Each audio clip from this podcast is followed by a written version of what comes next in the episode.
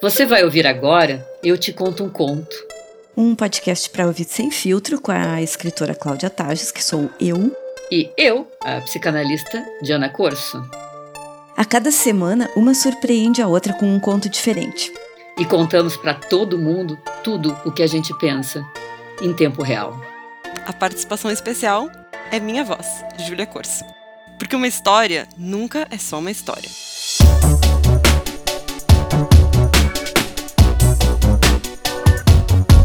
Nossa personagem vinha do jogo de tênis, estava suada, estava atravessando o parque. Aí deu calor, ela parou no meio do parque para tirar o cardigan. E quando ela foi se curvar para retomar sua raquete, alguém tocou no braço dela. Ela se super assustou, mas ela ficou, se tranquilizou quando ela viu que era um, um garoto de, de cabelos escuros, parecia ter uns 12 anos. Aí ele começa a falar: Com licença, Estou procurando o prédio da economia. É ali? Ela olhou melhor e viu que não era uma criança, era apenas um homem muito pequeno. O homem era o que na família dela chamavam de pessoa de outra cultura. Oriental, sem dúvida, mas talvez não fosse chinês. Era estudante estrangeiro e ela então deu um sorriso oficial de boas-vindas. Ele falava com ela e sorria nervosamente durante toda a conversa. Tinha uns olhos esbugalhados, que ficavam olhando para ela como se fossem de dentro de um aquário, assim. Ela explicou e ele não deu a mínima bola, eh, mas eh, empurrou para ela um bloquinho de papel verde, uma caneta, e disse: Você faz mapa. Ela botou a raquete no chão, desenhou um mapa detalhado. Aí devolveu o papel com um sorriso. Espere. Aí ele arrancou a folhinha do bloco, guardou no paletó, alcançou um papelzinho, escreveu e disse: Este é meu nome. Agora você escreve o seu nome para mim. Aí ela pensou: bom, se fosse alguém da minha cultura, eu pensaria que está tentando me passar uma cantada, mas aqui não, nunca tentam me passar cantada. Então, vai ver que na, na cultura dele deve ser uma gentileza as pessoas eh, dizerem seus nomes, né, quando tem qualquer contato, quando qualquer encontro, né? Deu o nome dele. E aí se abaixa para pegar a raquete. Nisso ele tinha pego a raquete segurava ela fortemente como se fosse uma bandeira. Eu levo para você. Aí ele começou a andar do lado dela. Determinado, ele não parecia mais estar nervoso. Aí ela começa a ficar impaciente, pede devolva minha raquete, ele diz vou com você. E aí teve um cabo de guerra, e aí ela, ele acabou soltando a raquete. Pensou, não, não, não preciso ter medo, ele é metade do meu tamanho, eu tô com a raquete de tênis. Ela seguiu andando, mas ele continuou do lado dela. Você é minha amiga. Sou, disse concedendo um sorriso. Que bom, meu país é longe. Aí ela começou a apressar o passo, estava esperando para pegar o seu ônibus, e aí ele olhou para ela e disse: Vou com você agora. Aí agarrou o braço dela. Você fica aqui, ela disse. É, mas ele segurava ela forte. Novo cabo de guerra, e ela consegue pular para dentro do ônibus e se vira e vê ele anotando qualquer coisa no diabo do bloquinho verde. Passou um tempo, ela até se esqueceu dele, até que um dia ela chega em casa e a mãe dela diz. A mãe dela tinha preocupações, ela tinha três filhas para casar. E as outras duas eram moças muito bonitas, uma já estava casada, a outra estava bem encaminhada, mas a nossa amiga era que chamavam de que ela tem ossos grandes, constituição robusta, puxou a família do pai, não parecia tão fácil de encaminhar, então a mãe dela estava encantada que um rapaz ligou. Um rapaz interessante telefonou hoje, anunciou a mãe. E quando eu disse que você não estava, batemos um, um bom papo. Você não me falou dele, querida. É uma pessoa de outra cultura. Disse que ligaria mais tarde. Ele está estudando filosofia. Aí ela começou a lembrar do homem do parque e se deu conta que era ele, ficou pensando como é que ele tinha achado o endereço, o telefone dela, ficou pensando que, como ele tinha o um nome, virou a, a, a, lista telefônica do avesso, o nome dela não era, in, não era incomum, mas ele conseguiu achar, e aí ele começou a telefonar para ela, e ele ligava e ficava mudo. E aí é, ela dizia, sim, pode falar, ela sabia que era ele, e ele continuava mudo, e aí ela desligava, e aí um dia ele liga e diz, vou tomar chá. Sua simpática mãe me convida. Vou na quinta-feira, quatro horas. Ela virou para a mãe e disse: Mãe, você convidou o rapaz desconhecido para tomar chá aqui em casa? Ela disse: Olha, eu mencionei cortesmente que ele poderia vir um dia tomar chá e ele disse: Vou quinta-feira. E aí, de tarde, a mãe começa, né, começa a chegar os bolos encomendados pela mãe, ela até fica lisonjeada, nunca tinha sido preparado um, um cenário assim para ela, para ela, resolve botar um, um vestido, coisa que ela raramente faz, mas de certa forma ela tinha antevia o queixo caído da mãe quando a mãe descobrisse que quem chegava não era exatamente um potentado estrangeiro que ela imaginava que finalmente ia encaminhar a filha, mas um homem pequenininho, né? E quando ele surgiu, estava lá com um capacete de brilhantina no cabelo, uma gravata laranja, uma roupinha esfarrapada e, claro, trazendo a indefectível máquina pendurada no pescoço. Aí tomou um chá cortesmente. Ele disse: Hum, gosto muito de ficar aqui. Ele não come, fica só tomando chá, olhando em volta e olhando muito para ela. Depois de terminar o chá, quando a nossa amiga comeu todos os bolos e ele tomou todo o bule de chá, ele né, rapidamente posiciona a sua máquina, põe no temporizador, tira os óculos e quando ela se dá conta, ele já está do lado dela, tic to tic, queixo com queixo, abraçando ela na cintura até onde as mãozinhas dele chegavam e a outra mão pousada em cima da mão que ela repousava sobre suas pernas, numa espécie de cena de casal. E ele estava sorrindo e plift, sai a foto, né? Deve ter saído surpresa a cara dele. E ele disse: Ah, vou mandar para minha família, eles vão gostar de ver. Ela pensou: Bom, ele conseguiu o que ele queria, deu, né? Começa o verão, as aulas terminam e ela começa a receber, onde ela está, cartas dele semanais, que a família dela reenviava da casa dela todas as semanas. Era sempre a mesma coisa. Um papel verde com três frases: Espero que você esteja bem, o tempo está assim ou assado, e, é, e era isso. Aí, bom, bota todas as cartas fora, esquece dele, de novo. Quando voltam às aulas, ele reaparece com toda a força. Ele começa a perseguir ela por absolutamente todos os lados. Surgia do nada e dizia: Venho ver você. E aí esperava ela na porta das aulas e estava sempre parado, correndo atrás dela com aquele sorriso inalterado. E ele sempre perseguia ela a uma certa distância, não importava para onde ela fosse, que ritmo ela fosse, ele estava sempre àquela distância com seu sorriso inalterado, sempre perseguindo ela. Nos refeitórios, quando ela entrava para comer, ou na lanchonete, quando ela via, ele estava parado dela, que nem um as de pau, assim, parado, mudo. Aí o pessoal todo ficava sem graça e, e não conseguiu mais conversar. E aí os amigos, é, aquilo começou a ficar famoso, e os amigos começaram a ajudar ela a fugir. E assim ficou aquela coisa, criou uma certa comoção no campus. Rapazes que nunca tinham visto ela, de repente começaram a olhar para ela, curiosos, né? Porque que, né, essa moça que causava tanto frisson, que estava sendo tão perseguida, vai ver que ela tinha alguma coisa que eles não tinham visto, né? Até que chega um belo dia que a moça que trabalhava na casa da família dela abre uma janela e encontra ele com a cara grudada, os olhos esbugalhados, o rosto comprimido no vidro, espiando do jardim para dentro da casa. Ela grita, causa um desespero. Aí a família se dá conta, ela é obrigada a dizer que é, isso vinha acontecendo, e aí a família chama a polícia. Ela fica aliviada que não foi ela que chamou, porque ela não queria isso, afinal o rapaz era um estudante estrangeiro, ela não queria causar mal para ele. Polícia veio, interrogou, ela insistiu que o homem não era perigoso, que ele não tinha feito nada, que ele não machucou ela. E aí o policial disse: Esse tipo não machuca, apenas mata. E aí a polícia fez uma tocaia e ele reapareceu perseguindo ela como sempre. E aí eles prenderam ele. E aí ela ainda pede: Não façam nada com ele.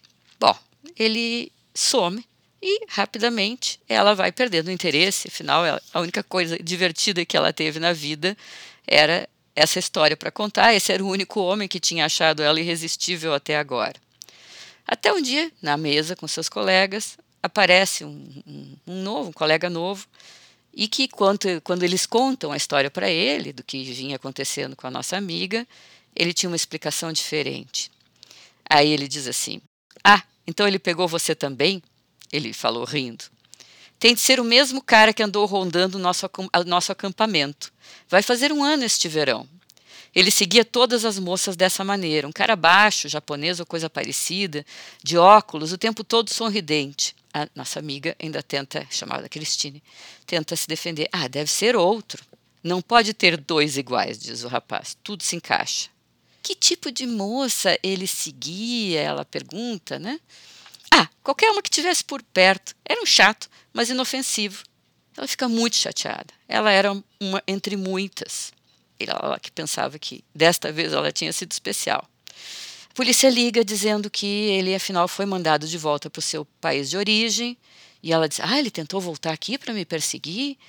E, e a polícia diz: Nada disso. Começou a fazer a mesma coisa em outra cidade, mas desta vez escolheu a mulher errada a madre superiora de um convento. Que idade tinha a freira? perguntou a Cristine. Acho que uns 60. Ah, muito obrigado por ter me informado. É um grande alívio. E ela ficou imaginando se o policial ligou só para tirar sarro dela.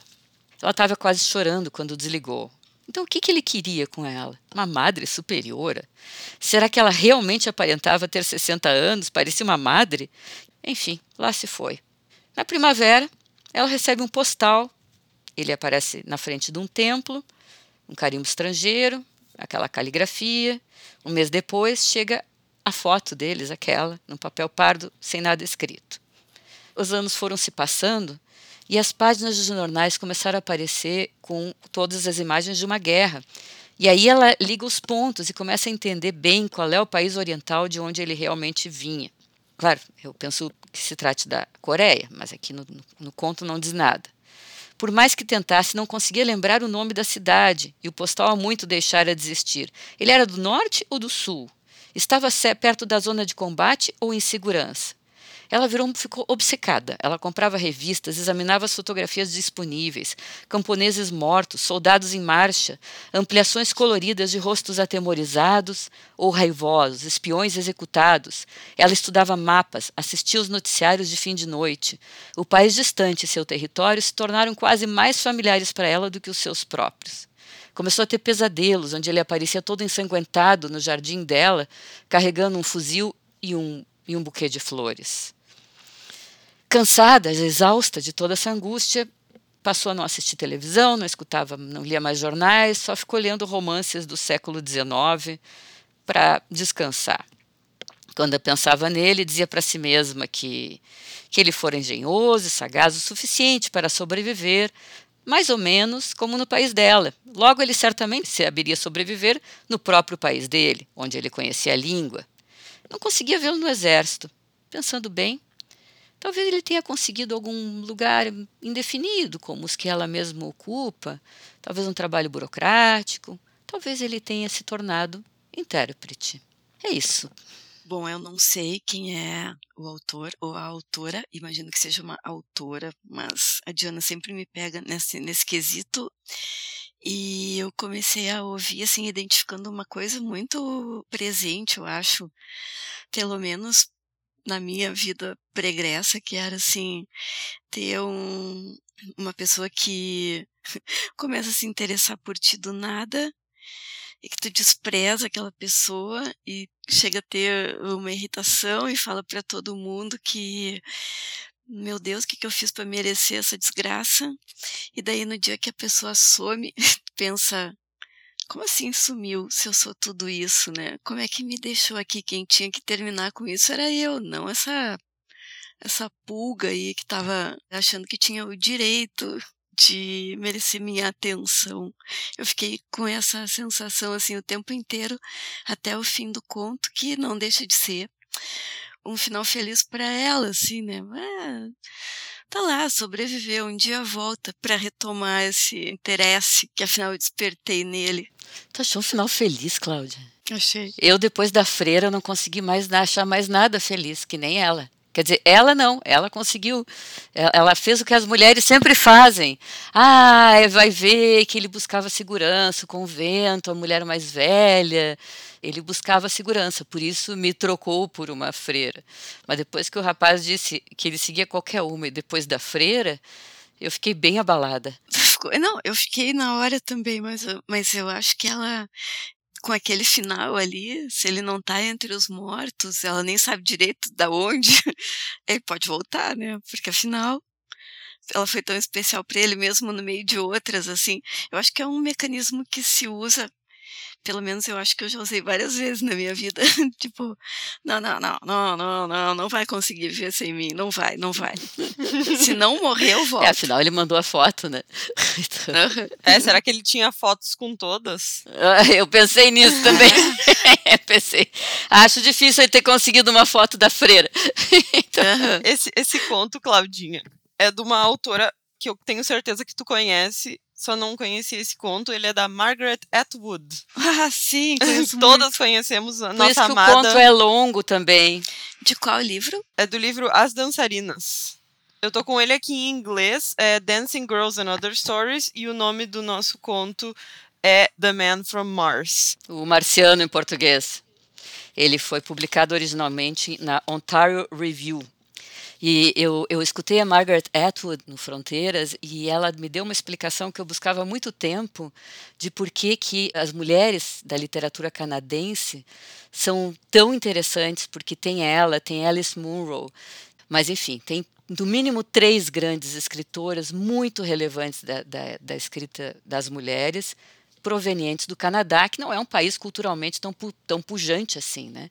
E ela conta nesse Fronteiras o seguinte, que como a literatura eh, canadense não era tão pujante, justamente, não havia tantos autores homens ocupando a cena. E elas puderam então ocupar esse espaço. E que, por outro lado, também na escola elas liam muita literatura inglesa do século XVIII. Todos aquelas, uh, aqueles romances que fizeram essas mulheres pensar que mulheres escrevem e que histórias de mulheres podem atravessar os tempos, ser famosas e, e, e importantes para as pessoas. Né? Então, essa conjunção de duas coisas: falta de homens e, mais uma vez, uma obra da Jane Austen. então... A Jane Austen é uma que fica aparecendo aqui. Eu vou dizer para vocês, quando eu estava lendo o conto e quando a Diana estava contando, eu pensei eu vivi uma história muito parecida com essa na minha vida. Por um período, curto período da minha vida, eu tive um stalker. E ele era um stalker, ele era um stalker meio meia bomba, assim, ele nunca me ameaçava nada. Ele só gostava de mim me informar onde eu tava. Ele me mandava mensagens na época no Facebook, falando assim: "Te vi em tal lugar, da próxima vez vou falar contigo". E aí depois te vi em tal lugar. E aí quando eu bloqueei ele, porque eu tava incomodada de ser constantemente avisada da minha localização, ele fez um fake começou a falar comigo. Para esse fake eu dei mais bola, porque ele era mais encantador no fake. Um, e aí depois ele se revelou, era eu o tempo todo, e voltou a informar a minha localização. Aí um dia ele só sumiu, porque enfim, eu imagino que ele, assim como ele estava ocupado informando a minha localização, ele também estava ocupado informando a localização de muitas meninas. E eu fiquei super chateada, porque, tipo, cadê é, é isso. Eu acho que é isso. É o que me parece, assim. Uh, tu tem aquela. aquele. despertou tudo aquilo numa pessoa, mesmo que ela seja desprezível, mas se ela sumir. Como assim? Eu, eu sou a bolachinha que faltava no pacote dele. Como assim, sabe? Eu não sei, para mim já aconteceu. Eu me senti horrível e antifeminista por, por sentir falta do meu stalker porque parecia que eu tava desvalorizando toda com, com essa minha com, com essa minha, minha, minha, viagem de ego, eu tava desvalorizando todas as mulheres que já se sentiram ameaçadas por stalkers no mundo e contaram relatos muito válidos e de, de, assustar, de se assustar e se incomodar. E realmente, durante o. Quando ele tava me stalkeando, eu tava sendo vitimizada por ser mulher. Porque eu, de fato, tava me sentindo um pouco insegura, me olhando em volta. Mas no momento que ele sumiu e a ameaça tinha sumido, a, a, a coisa muda de figura completamente. Talvez eu devia ter dado bola para ele. Chegou esse, esse, esse pensamento chegou a me ocorrer. Eu sempre brinco com o Mário que ele tem que se comportar porque ele é o único membro do meu fã clube. Então... ele pode ser cortado. eu nunca imaginei que meu fã clube teria mais do que uma pessoa por vez e olhe lá. Mas uh, é, é, é, complicado isso, porque isso é uma das coisas que subjaz toda a discussão sobre o fio-fio, que é essa, essa coisa de que é, a gente sente, se sente lisonjeada, no fim das contas, por ser vista. Agora, a fronteira entre ser vista e, e, e ficar, passar uma menina de 12 anos escutar e aí você tudo, né? é, sabe? Uhum. É uma coisa muito, muito, né, muito sutil. Me lembro uma vez, eu era garota, Eu estava no Uruguai, e, e, no Uruguai tem essa figura que a gente chama de viejos verdes, que é velho bagaceiro, assim, né? E eles tinham uma, uma tradição que eles chamam de piropos, que piropo era cantado mais ou menos como, como quem canta flor no, no, no truco, né? Então diziam poesiazinhas e tal, não sei o quê, né? Então eu estava passando, muito faceira, uhum. e o velho veio, veio com aquela, aquela riminha, sei lá o que que era. Eu, eu caminhei um pouco, voltei, e, e, me virei para ele e disse: Muitas graças, senhor. O cara ficou todo desestruturado. Mas isso. Fez é... de propósito, Fiz assim? de propósito. enfrentar ele. Uhum. Exato.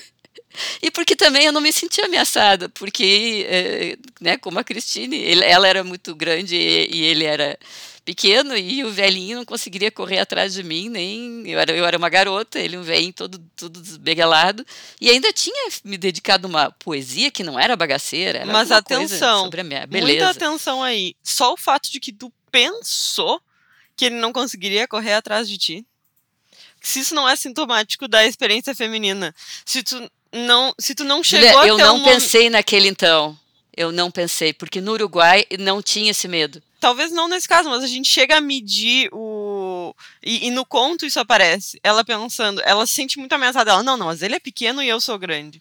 Só essa constante medida da, da estar acessando. Se é uma cantada, não é uma cantada. Se, e se for uma cantada, tudo bem, ele conseguiria fazer alguma coisa é um, uma coisa bem sintomática, eu acho. Não, eu acho que não é perdoável. Tem um conto da Clarice eh, que eu não contei porque é muito conhecido, eh, chama-se Preciosa. É justamente uma menina que está indo para a escola e, e, passam por ela dois rapazes que metem a mão nela. É uma menina de, assim, é, 12, 13 anos, né? E a partir dali tem toda uma desestrutura, uma, uma, uma desestrutura horrorosa, uma coisa. É, essa, essa, invasão no corpo dela é, é, é, é um abuso de uma proporção muito maior. Ah, só tocou só tocou nada, simplesmente conspurcou toda a segurança que ela tinha conseguido juntar na vida inteira para é, eh, caminhar é, em direção à parada de ônibus quando era muito cedo da manhã. Né? Então, não tem desculpa. Não, e não, acho que nenhuma de nós e nenhuma mulher tem, é, não tem alguma história para contar de quando era garota, de quando foi tocada no ônibus, quando foi tocada em algum lugar público. É, e, e, e, todas nós temos memórias. Eu tenho memória táctil de quando isso me aconteceu. Numa parada, eu tinha chegado há pouco no Brasil, minha mãe me levou para ver uma parada de 7 de setembro, que a gente achava o que, que era aquilo, né? E, e um homem é, botou a mão para trás e, e, enfiou a mão nos meus genitais. É uma coisa. Eu, eu, eu consigo lembrar da sensação horrível e, da, e da desestrutura que eu fiquei agora. Uma desestrutura completa essa convivência com o tarado, assim, é uma coisa que a gente, desde muito cedo, né, é apresentada a ela, porque é só tu sair da asa dos teus pais, ou tá fazendo alguma coisa onde eles estão menos uh, uh, de olho, e que apare aparecia, pelo menos na infância, algum, algum alguma invasão desse tipo, né? E a gente vendo essas notícias horríveis de jornal vê que isso continua acontecendo, embora a luta diária, né, contra os abusadores, mas continua acontecendo. É uma loucura isso, né? Uma, uma é uma doença, é uma doença do homem, isso? E acontecendo particularmente com crianças. E quando a gente fala crianças, parece e cria um distanciamento falso. Porque aí fala, ah, então é os pedófilos, aquela categoria imaginária que não são homens normais, são homens doentes, mas os, esses homens normais, fora da categoria os pedófilos, perturbam meninas de 14, 15, 16 anos, que são menores de idade sim, e me perturbavam muito mais quando eu tinha esses homens normais, que não são os tais os pedófilos, que são, parece uma categoria distanciada que os homens criam para fingir que existem os doentes e os sãos. Me incomodava muito mais quando eu tinha 14, 15 anos e tinha corpo de criança. Eu ainda fui uma pessoa que me desenvolveu bem tarde, então eu tinha um corpo bem de criança. E pararam de me incomodar depois que eu virei uma mulher coxuda. Ou seja, eles não estavam interessados, eles não estão interessados em mim agora, que eu sou pura coxa e peito. Eles estavam interessados em mim antes, quando eu tinha cara, jeito de criança. E a gente fica se perguntando se, ah, é porque é mais vulnerável, então é mais fácil, ou se porque esse é o padrão de beleza e de desejo deles mesmo. Eu acho que uma mistura dos dois. É, respondendo a Cláudia, eu uh, sim, tem que ser bem empirado para uh, para levar a vias de fato a, o abuso de uma criança. Tem toda aquela ideia de que são homens também abusados, etc.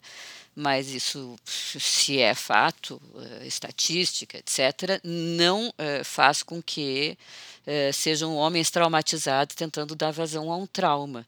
Mas certamente alguém que só consegue gozar frente, é, é, mais do que a desproteção. Isso que a Júlia fala, de que é, é importante que seja é, uma menina, porque uma das coisas que, que faz gozar o, o, o perverso, o, o, pedófilo, é o fato de que da surpresa. É o fato de que a, pessoa, a, a, outra pessoa, seja uma menina ou um menino, é, ela, essa outra pessoa não está entendendo direito, não esperava, ou seja, em nenhum momento ele tem uma expectativa para dar conta. E ele é sempre algo muito grande para aquela pessoa. Ele é sempre algo muito forte. Essa pessoa está desprotegida. Ele não tem o desejo de outra pessoa para dar conta, né? porque é sempre complicado é, para todos os humanos, mas principalmente para os homens, com sua paixão pela potência, é, é sempre muito complicado para eles pensar que há o desejo aí do outro, uma mulher ou um parceiro, que eles têm que dar conta. Né? O desejo do outro nos interroga do que que tu vai fazer para me satisfazer, o que que tu vai fazer para te parecer com aquilo que eu quero. Então, o pedófilo elimina essa parte, elimina a, a presença do outro, elimina o desejo do outro e com essa criança ele ele pode ser tudo, ele é uma coisa total, porque ele simplesmente destrói o pouco de subjetividade que poderia ter ali. Então, acho que tem uma coisa de destruição do outro. É uma coisa de uma crueldade incrível. E no caso de uma mulher adulta que, que também sofre esse tipo de assédio, digamos assim, uh, como na personagem do conto, ela sabe lidar com aquilo, né, da, da maneira dela, assim. Só que ela fica até esperando por aquilo, né? Por que isso? Assim, quantas vezes isso já aconteceu? Aconteceu com o stalker da Júlia, comigo já aconteceu, contigo deve ter acontecido. Por que, que a gente despreza o cara e mesmo assim quando ele some fica, puxa vida, mas como assim? Eu acho que isso tá no conto e tá exemplificado pela expectativa da mãe. Ela não queria o stalker, mas ela queria sim satisfazer as expectativas da mãe porque ela se sente estrangeira da mãe, uma mulher desejável, e ela se sente estrangeira das irmãs, outras mulheres desejáveis. Ela queria experienciar o que elas experienciam, ser desejada por homens que ela também deseja, mas na falta disso, ela pelo menos teve a, a experiência de ser desejada, ponto. Nunca vem do, do interno, até porque internamente ela só tinha repulsa. Mas uma vez que ele se afasta e vira uma imaginação e ela tá ali vivendo com o mundo externo que rejeita ela, ela deseja poder cumprir essa expectativa de ser mulher, ser desejada, talvez esposa. Acho que é isso, né? O que tu acha? Acho que no conto sim, mas na vida, é, quando o teu stalker sumiu, não era para agradar outra pessoa, né? Que tu queria que ele continuasse.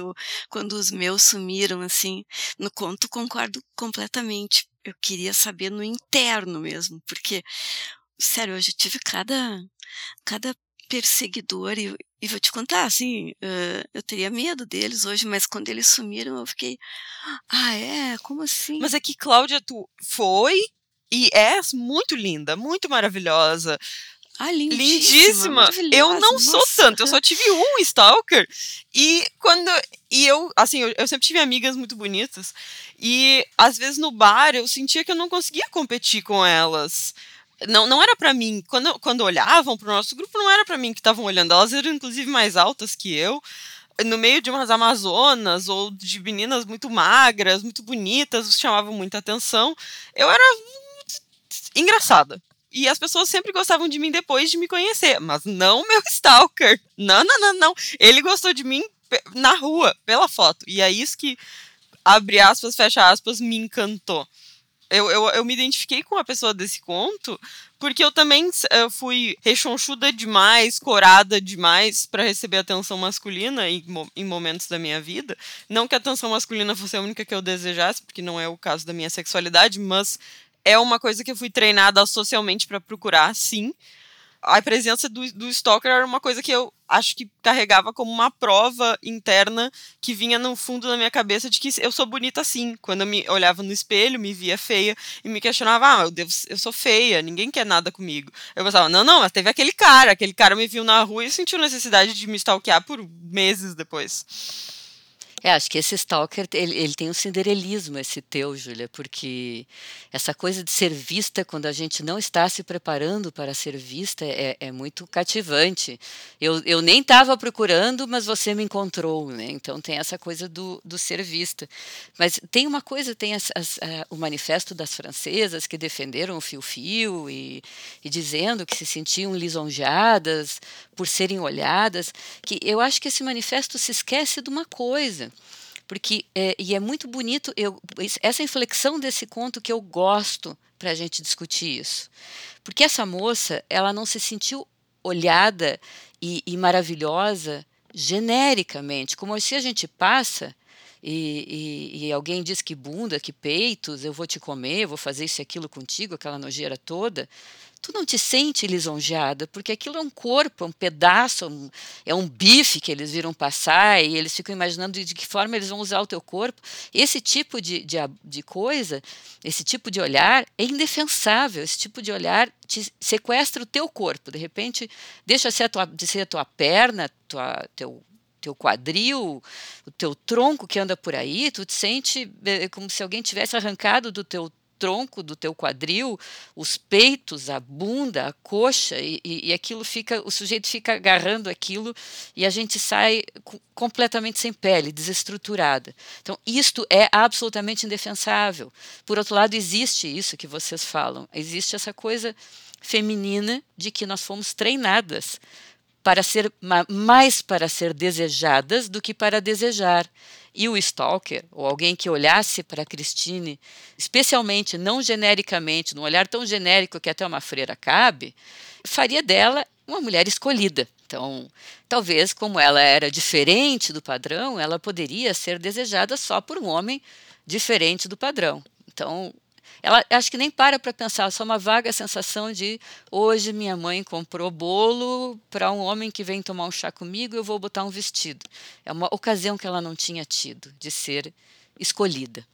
E isso é algo muito arraigado, que não defende o fio-fio, mas que dá para entender porque que essas mulheres dizem: ah, mas eu quero ser olhada na rua, essas francesas do manifesto. Né? Em geral, mulheres bem mais velhas. Mas aí eu, o que eu falo que a solução para isso não é permitir a, a, o avanço masculino porque poderia agradar as mulheres. É muito pelo contrário, é ensinar as mulheres que elas não precisam disso para que a gente não se sinta lisonjeada pelos stalkers. Eu cresci nos 2000, os 2000 pós, o que a gente chama de muitas entre aspas pós-feminismo, que foi uma contracultura do feminismo que veio antes, onde o mundo estava particularmente sexista. Olha o que aconteceu lá com a Britney, com que as pessoas eram uh, gordofóbicas, uh, faziam uh, slut shaming num nível, as revistas, os jornais, o, a internet que estava surgindo, estava num, o mundo estava muito machista e eu cresci como produto disso. Então, eu realmente fui treinada para querer a atenção masculina acima de tudo. Inclusive, quando eu questionei a minha sexualidade, eu cheguei a achar, eu me descobri bissexual, mas eu cheguei a achar que eu era lésbica, porque eu achava que toda a parte da atenção masculina que me agradava não era minha, mas era social. Depois eu entendi que existia algo meu ali também. Mas e, e isso é muito preocupante. Então, a solução para desse problema, as francesas que me mordam, não é permitir o fio-fio. Ah, mas o fio-fio é educado. Não, não, não, não, não. Foda-se o fio-fio. É treinar as mulheres para ser ser seguras de si sem a necessidade da atenção masculina, para que a, essa atenção que é desconfortável sim, é possível perceber, na, tu contando o conto que ela está desconfortável e que não é algo que ela deseja, possa ser apenas e tão somente repugnante e não ter uma vozinha no fundo da tua cabeça dizendo, mas, mas, mas, mas, mas, pelo menos ele te acha bonita, e se tu for bonita, todos os seus problemas se resolvem. Só o que tu tinha que ser era bonita. Eu só queria só precisar que nessa ocasião que eu, que eu peitei o Viejo Verde, uh, não tinha nada de bonito e, e, justamente a ideia de me virar e, e, e assustar ele uh, como, uh, como né, corrompendo a ideia da gentileza, foi justamente uma retomada de mim, porque mesmo ele falando, ele cantando Flor do Truco, sei lá, né? Mesmo assim eu me senti é, agredida. Se eu não tivesse me sentido agredida, eu não teria tido a vontade de, de peitar esse cara, de dar tapa de luva nele. Tu pensa que tu tá sendo o quê? Um, tu pensa que tu me mete medo com essa tua poesiazinha bagaceira de velho asqueroso? Não, eu vou eu não tenho medo de ti. Então, sim, eu acho que tem, eu, é, reforçando o que a Júlia dizia, pensando, eu acho que sim, mete algum medo, embora eu não fosse consciente dele na época, tanto que eu, é, eu fui reagir e dar um contrassusto no cara, né? E tanto que a gente normalmente sai de cabeça baixa, né? A, a, a, solução da cantada em geral é baixar a cabeça, fechar o corpo um pouco e andar mais rápido, é fugir. É, mas qualquer enfrentamento realmente é, se tu olhar pro cara e disser, é, velho tarado, des desestrutura, né? O cara não tá esperando uma. Se é que tu não vai ter medo dele, claro, como já foi dito aqui, né? Se é que é uma que tu vai te sentir seguro dizendo velho tarado e, e, e, ele não vai querer é, se mostrar quem é o velho tarado, né? Antigamente eles não andavam armados, né, Cláudia? Ah, bom, Agora que todo mundo está armado, eu não chamaria ninguém de velho tarado, porque tu nunca sabe o que vai acontecer. Mas eu acho que a Cláudia está falando de uma arma que todos os homens carregam, no caso. Não o pinto, né? É a, Sim, é a... o pinto! O pinto, Mas porque... quem, quem, usar o pinto como arma, geralmente está armado também, porque o pinto é pequeno, né? Aí é aquela Não, naquela idade, e até hoje, ontem, a, a, a minha melhor amiga, ontem, me ligou falando assim, ah, eu tô super chateada porque eu acabei de ver uh, um homem se masturbando num carro e pegou ela de surpresa, entendeu? Ela tava passeando com a cadela dela no intervalo de almoço do home office e viu um cara se masturbando no carro. E aí ela voltou para casa correndo toda desorganizada psiquicamente. E isso é uma mulher de 30 anos. Porque sim, porque ninguém quer um pinto na sua cara no meio do dia, entendeu? Um pinto que não pediu para ver. E ele tava se masturbando no carro ali. Nem no meio da noite. uh, o cara tava se masturbando ali no carro, acredito que não por conveniência, mas pela ideia do, de alguém poderia ver o pinto dele. Sim, alguém poder ver.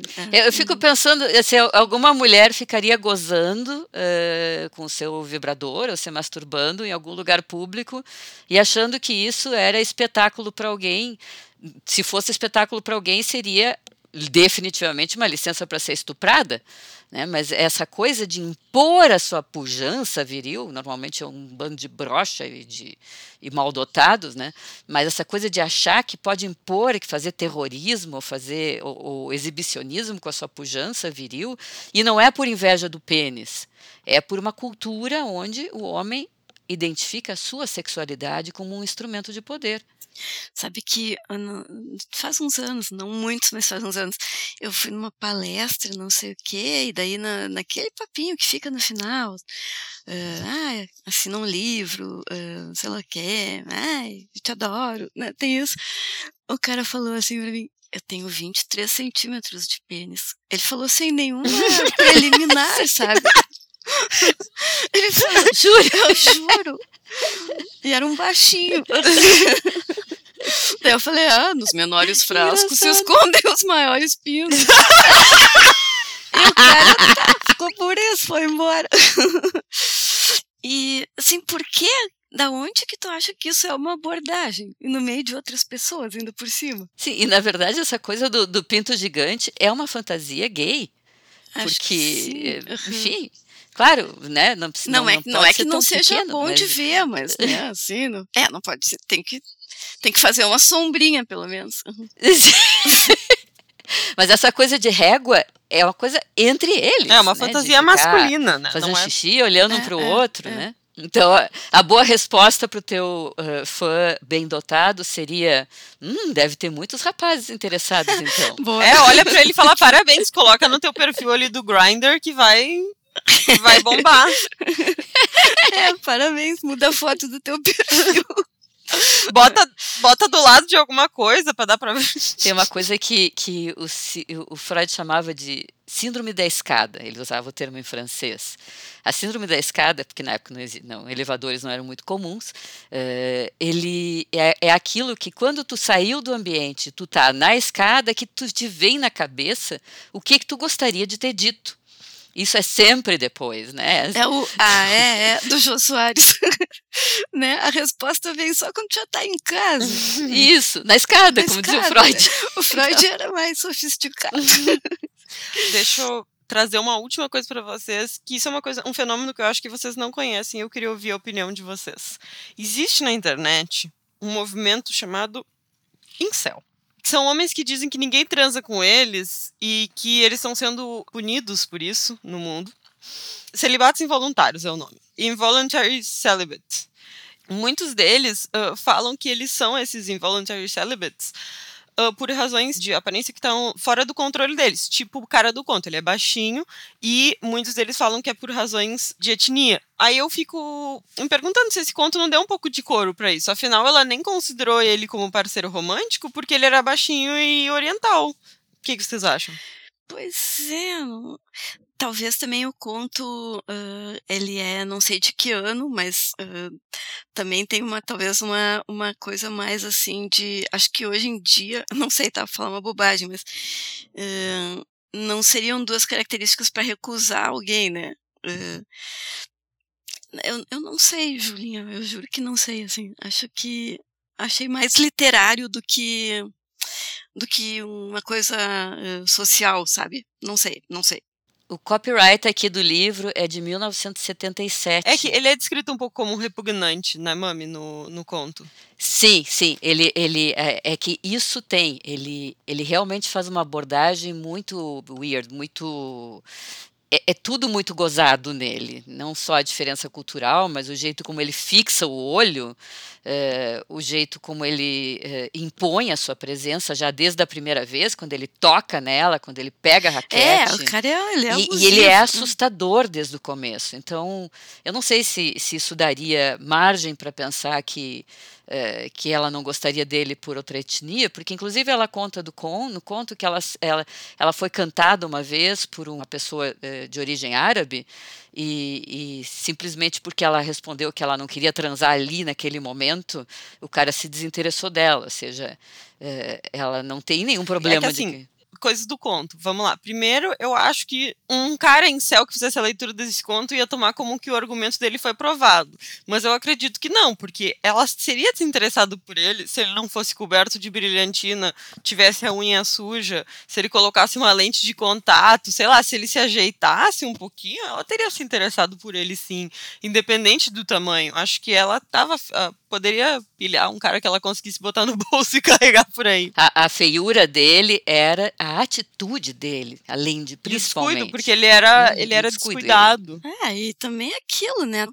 No meio de desses bilhões de pessoas, não é fácil achar um que tu queira que, que esteja atrás de ti, não sei o quê, né? Ainda mais se ele for, ah, quiser se impor à força, né? Eu acho esse cara asqueroso pela, pela, pelo que ele fez, não por ele ser um baixinho oriental. Até porque eu tenho uma coisinha especial por orientais. É, eu, eu só queria deixar isso claro, assim. Apesar de eu achar que não prova o ponto do, do, do celibato involuntário, que o que desagradava nela não era o tamanho ou a etnia, a gente tem um elemento nesse conto que a gente não discutiu e que eu acho que não apareceu muito na, no- na tua. Em tu contando, Mami. Uh, mas talvez por falta de tempo, não, ou porque eu percebi isso mais do que tu na minha leitura. Existe um subtom de racismo em todo o conto. É, só mais um detalhe: o, o, os incels costumam ser agressivos. A gente nunca escutou uh, de uma mulher que fosse para um parque com uma metralhadora matar mulheres ou com uma arma especificamente para alvejar mulheres porque se sente desprestigiado junto delas, né? Então, é sempre a, a violência aparece como substrato desta abordagem masculina uh, in, intrusiva para cima das mulheres. Sim, faz parte. Assim, a, a metralhadora no, no, no, colégio no parque é a extensão da, da de, de, mostrar a pujança do pênis. É que assim, eu já tive nesse lugar de, de feminista branca que fala muito bonito, mas. Uh, mas depois tá na. Tipo, existe essa, essa loucura da social do homem uh, negro ou uh, árabe, dependendo da, do lugar, que é o, o, tal do estuprador. De mulheres brancas, isso acontece nos Estados Unidos e acontece aqui também. De, de tem uma loucura de que quando a gente fala estupro, a gente fala muito. Uh, socialmente, a gente fala muito da mulher branca sendo estuprada por um homem negro. Tipo, como fica no imaginário social. Assim. É, essa coisa do feminismo branco é que, por mais que a gente se queixe, a gente não tem essa posição de objeto sexual que as pessoas negras têm. Uma mulher negra sempre vai ser sexualizada onde ela estiver, não importa quem ela seja. Sempre vão olhar para ela de uma forma abusiva. E isso está na cultura. Isso ainda muito, muito, muito presente, porque a gente não começou nem é, de longe a depurar o, o racismo brasileiro, um dos países mais escravocratas do mundo. Pessoal, é, a gente está muito contente que vocês nos acompanharam até aqui. Nós vamos retomar numa nova temporada nosso trabalho.